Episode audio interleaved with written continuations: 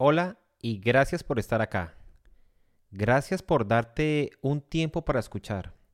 Gracias por tus comentarios y sugerencias. Si crees que ya fueron tenidas en cuenta, como si crees que aún están en la lista de espera, te agradezco que lo comentes para llevar un inventario de lo que se ha hecho y lo que falta por mejorar. En Tales y Pascuales puedes encontrar información de todo tipo. Tengo una mente muy curiosa y las dudas que he logrado resolver las quiero compartir contigo. Y hablando de mente curiosa, hoy vamos a hablar sobre ese extraordinario y vasto mundo que es la mente humana. Nombraremos algunas partes del cerebro y su funcionamiento. ¿Recuerdas que en el episodio pasado te dije que crearas hábitos en el uso de la tecnología? Pues me quedé pensando en esa última frase y me pregunté, ¿pero cómo puedo crear hábitos? Pues hoy te voy a compartir lo que he encontrado sobre este interesante tema. Comenzamos.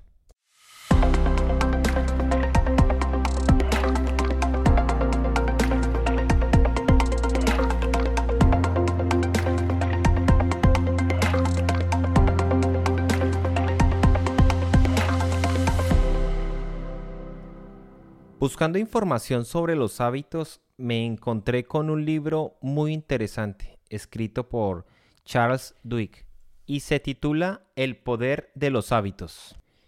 En este libro habla sobre cómo funcionan los hábitos, dónde se generan y cómo afectan los hábitos en nuestra vida como individuos. También eh, cómo afectan en las empresas y cómo son tan poderosos que pueden cambiar el comportamiento de una sociedad entera. Pero, ¿qué son los hábitos? Yo los defino como los comportamientos automatizados que tenemos a diario y también hacen parte de nuestra personalidad. Yo tengo como principio que si sé cómo funciona algo, puedo controlarlo. Así que eso mismo lo apliqué o quiero aplicar con los hábitos. Podemos cambiar de hábitos si sabemos cómo funcionan. Pero, ¿cómo funcionan los hábitos? Y aquí es donde empieza todo este embrollo del cerebro. Imaginémonos que el cerebro es como una gran cebolla. Las capas externas o las más cercanas al cráneo son las más recientes desde el punto de vista evolutivo. Y las capas internas son las capas o las estructuras más antiguas y primitivas. Aquí también es donde se controlan los comportamientos automáticos, como la respiración, la ingestión de alimentos o la reacción que tenemos cuando alguien nos asusta. En esta capa interna encontramos el hipocampo, que es una estructura alargada situada en la parte interna de los lóbulos temporales.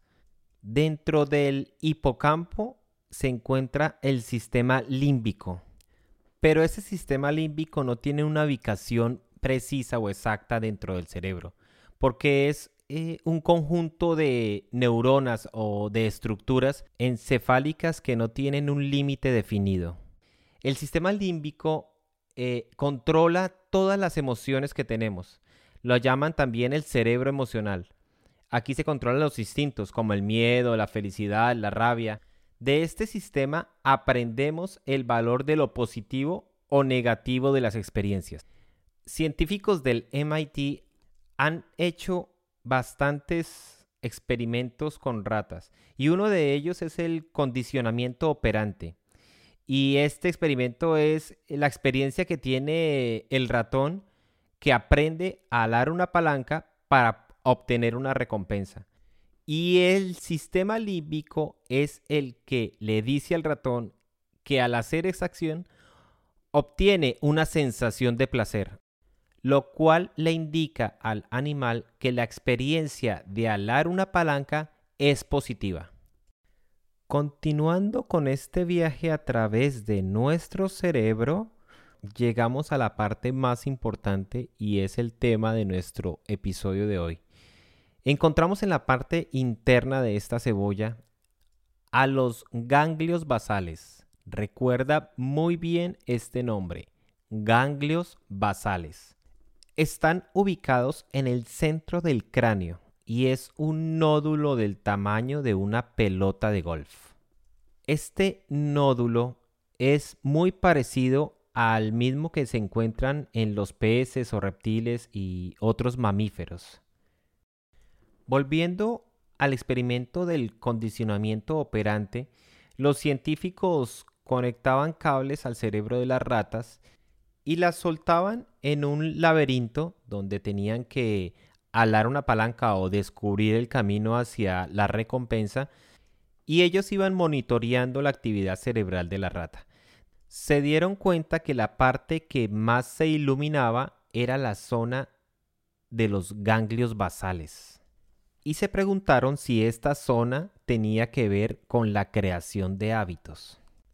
Al principio del experimento, las ratas buscaban la forma de llegar a, su recompensa y mientras aprendían eh, el camino mm, por el laberinto, la zona donde más había actividad era el lóbulo frontal. A medida que pasaban las semanas, eh, la actividad del lóbulo frontal disminuía, lo que indicaba que las ratas pensaban menos porque ya no decidían qué dirección tomar. Los centros cerebrales de toma de decisiones se apagaron. Pasados unos días, la rata interiorizaba la ruta y ya no necesitaba pensar, porque esta información ya estaba almacenada en sus ganglios basales. Los científicos descubrieron entonces que los ganglios basales son esenciales para recordar patrones y ponerlos en práctica. También descubrieron que es aquí donde se almacenan los hábitos mientras el cerebro se adormece. El proceso de creación de hábitos se hace mediante la fragmentación, que es la capacidad de convertir una secuencia de acciones en una rutina automática. Al principio el cerebro trabaja todo el tiempo. Cuando la rutina se aprende, el cerebro se calma. La fragmentación es la base para la creación de los hábitos. Y los hábitos pueden ser sencillos o simples, complejos o muy complicados. Simples como ponerle pasta de dientes al cepillo o ponernos los zapatos en las mañanas. ¿Te has preguntado qué zapato te pones primero, el izquierdo o el derecho? ¿O cómo es tu proceso de ponerle pasta de dientes a, tu cepillo? ¿Eso lo analizas, lo piensas? No, realmente es algo muy sencillo. Hay, hay hábitos más complejos como hacer el desayuno o vestirse, que incluyen más actividades, pero también lo haces de una forma automática. Y existen los hábitos más complicados. Por ejemplo, conducir. Al principio, conducir requiere una gran concentración. Tienes que abrir la puerta, acomodar el asiento, poner la llave, girar la llave de la manera correcta, ajustar los espejos, poner el pie en el freno, mover la palanca de cambios, quitar el pie del freno, medir la distancia de los objetos alrededor, calcular las imágenes que ves en los espejos para convertirlas en distancias reales, mientras presionas el acelerador, y si vas con alguien acompañándote al principio, hasta le dices a esa persona que apague el radio y que se calle. ¿Por qué? Porque necesitas tener la máxima concentración para poder conducir. Esto es solo al principio, porque después lo conviertes en una rutina. La rutina se ejerce por hábitos. Cuando ya sabes la rutina, los ganglios basales toman el control. Y cuando toman el control, la materia gris de tu cerebro queda libre para relajarse o pensar en otras cosas. Los hábitos surgen porque el cerebro siempre está buscando la forma de esforzarse menos. Si no somos conscientes de nuestras acciones, el cerebro intentará convertir cualquier rutina que tengamos en un hábito. Los hábitos permiten al cerebro adormecerse con más frecuencia. Ese adormecerse va entre comillas, porque todos sabemos que el cerebro no descansa, no nos deja en paz. Pero también este instinto ahorrador de energía hace un cerebro eficiente. Y un cerebro eficiente permite dejar de pensar todo el tiempo en comportamientos básicos como caminar o decidir qué comer. Imagínate que el cerebro se apaga durante un momento equivocado cuando, por ejemplo, nuestra vida se pone en peligro. El cerebro debe saber en qué momento le cede el control a los hábitos. Y los ganglios basales tienen un sistema inteligente para determinar eso. Y eso ocurre cuando un fragmento de comportamiento empieza o termina. El cerebro busca una señal conocida para saber qué patrón debe usar. Al final de la actividad, cuando la recompensa aparece, el cerebro se reactiva porque ya sabe que terminó el bucle y se asegura que todo se haya desarrollado como se esperaba. Ese bucle es llamado el bucle de los hábitos y tiene tres pasos. El primer paso es la señal. La señal es el detonante que le indica al cerebro que entre en modo automático y aquí también es donde determina qué hábito debe usar. El segundo paso es la rutina, que puede ser física, mental o emocional. Física es como ir a hacer ejercicio. Mental puede ser meditar o despejar tu mente. Y emocional, que para mí esta es la parte más delicada y donde debemos trabajar más, es por ejemplo cuando no recibimos lo que queremos, entonces nos airamos o cuando se atraviesa alguien mientras estamos conduciendo, entonces nos enojamos. O si alguien nos, toca la, bocina en la parte de atrás en un semáforo, también nos ponemos airados, eh, nos enojamos con esa persona. O cuando nos halagan, también sentimos una emoción y, para nosotros es bueno. Entonces eso también es una rutina emocional.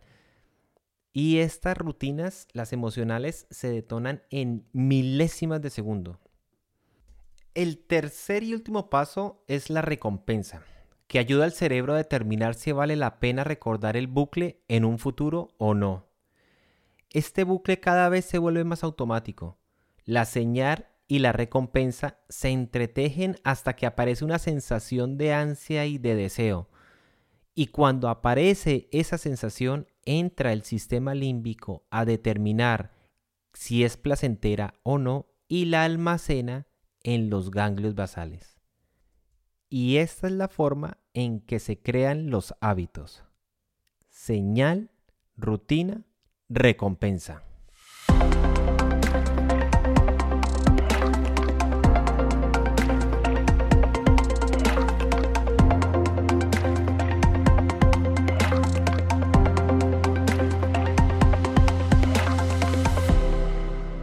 Cuando un hábito surge, el cerebro deja de participar parcialmente en la toma de decisiones y el patrón se desarrollará de forma automática a menos que combatas los hábitos de forma consciente o cambies la rutina. Entender cómo funcionan los hábitos y saber cuál es su estructura hace que sea más fácil controlarlos. Si los desarmas, puedes reconstruirlos de forma diferente. Los hábitos nunca desaparecen. Esto puede ser una gran ventaja porque no necesitaríamos aprender a conducir cada vez que tomemos unas vacaciones. El cerebro no distingue entre los hábitos buenos y los hábitos malos. Por eso siempre debemos estar vigilantes para que los hábitos malos, una vez los saquemos de nuestra vida, no regresen. Los hábitos malos siempre están vigilantes, esperando las señales y las recompensas adecuadas para entrar en acción. Si no existieran los hábitos, el cerebro se apagaría con tanta información. Sin los ganglios basales no tendríamos acceso a los hábitos de los cuales dependemos. Los hábitos son muy poderosos, pero delicados. Pueden desarrollarse sin que seamos conscientes de ellos o pueden ser diseñados a nuestra voluntad. Y generalmente se crean sin nuestro permiso, porque forman parte de la vida diaria. Pero a veces son tan fuertes que el cerebro se aferra a ellos sin importar el sentido común. Es ahí donde empiezan las adicciones, drogas, alcohol, cigarrillo, alimentación. Nuestra alimentación está dada por los hábitos. ¿No te has fijado que siempre que pasas por un McDonald's o un Burger King, eh, siempre ves las señales? ¿Cuáles son las señales? Todos los sitios, estos restaurantes, son exactamente iguales. ¿Para qué? Para que tu cerebro reconozca la señal y ya sepa dónde estás. El diálogo que tienen las personas que te atienden son exactamente los mismos para que tu cerebro reconozca las señales y ya sepas que tienes que comer comida chatarra. Si aprendemos a reconocer las señales y las recompensas, podemos cambiar las rutinas. El cambio de hábitos modifica tu cerebro, lo pone en acción. La decisión que tomes hoy se convertirá en un comportamiento automático. Cuídate mucho también de lo que te dices a ti mismo si en tu diálogo interno hay hábitos malos como el decirte no puedo o el decir no tengo dinero o siempre seré pobre, analiza si esto lo puedes cambiar, modificar. Ya sabes cómo funcionan los hábitos. Ahora, tómate un tiempo para analizarte. Trata de identificar algún hábito que quieras cambiar. Escríbelo en un papel Identifícalo claramente, nómbralo, observa las señales que lo detonan y observa también las recompensas que estás obteniendo. Después de hacer eso, trata de modificar la rutina. Existen muchas formas de hacer cambios en tus hábitos. Si te interesa, podemos hacer un episodio con algunos trucos para esto. Para despedirme, quiero que tomes el control de tu mente. Reconoce el poder tan inmenso que tienes. Eres un Dios en potencia. Sé el cristal que tienes dentro. Cree en ti y crea en ti. Soy Miguel Plazas y esto es Tales y Pascuales.